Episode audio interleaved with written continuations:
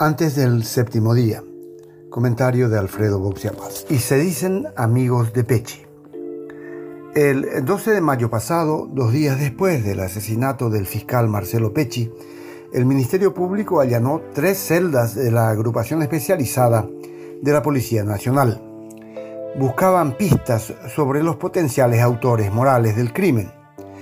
Requisaron celulares del brasileño de origen libanés Qassem Mohamed Hijachi, del narcocolombiano Marcelo Díaz Vélez y del Pedro Juanino Valdemar Pereira, alias Cachorrón. Dedicamos nuestra columna de la semana pasada a este último personaje acusado de mandar matar a un periodista, pero libre gracias a la benevolencia y distracción de un tribunal de frontera, la Fiscalía, la Interpol y la Policía Nacional. Los allanamientos ocurrieron hace seis meses y desde entonces no hubo noticias relevantes.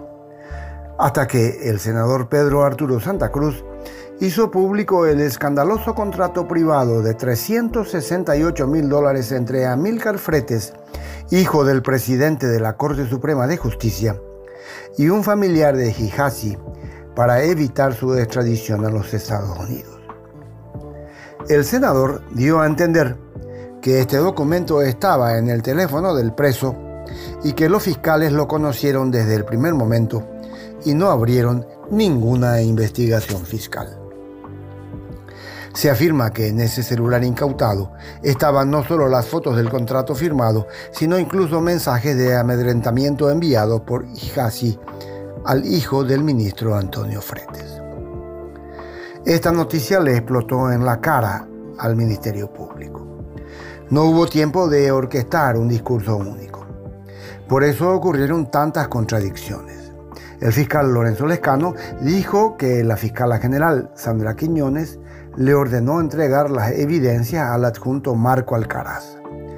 Pero este lo desmintió. También aseguraron que se informó de la incautación del celular al fiscal Manuel Doldán, pero luego este aclaró que no era cierto y que no tendría por qué recibir ningún material por no ser parte del equipo de crimen organizado.